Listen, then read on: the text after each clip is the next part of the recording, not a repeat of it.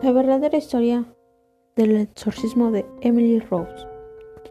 Esta historia se basa en hechos reales. Annelies Michel era una joven común y corriente, un poco retraída, parte de una familia profundamente católica en Alemania.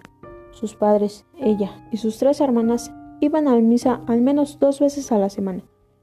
Cuando tenía 16 años, empezó a convulsionar de la nada y se le diagnosticó epilepsia. Presentó, además, un cuadro de depresión profunda y la hospitalizaron. A los 20 años ya no toleraba ver objetos religiosos y había comenzado a oír voces. Annelies y su familia estaban tan convencidos de que tenía un demonio dentro. Estaban tan convencidos que se negaron a continuar con los medicamentos indicados en el hospital y comenzaron a buscar ayuda en la iglesia. Los primeros hombres de fe que recibieron a la familia apuntaron que era un caso médico, no religioso, pero la familia ya estaba decidida de lo que estaba pasando.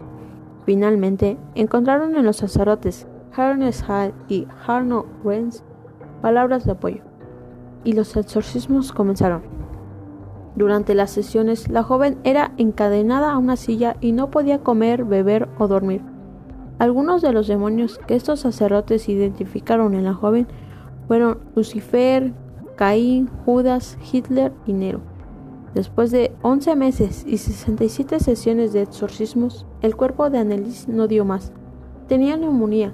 Se había roto dos ligamentos en la rodilla, pero la autopsia reveló que la causa de muerte fue malnutrición y deshidratación.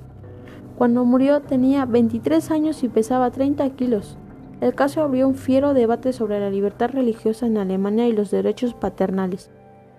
Los sacerdotes y sus padres fueron declarados culpables de homicidio por negligencia, pero los padres no recibieron castigo, porque ya habían sufrido lo suficiente, y los sacerdotes recibieron tres años en libertad condicional.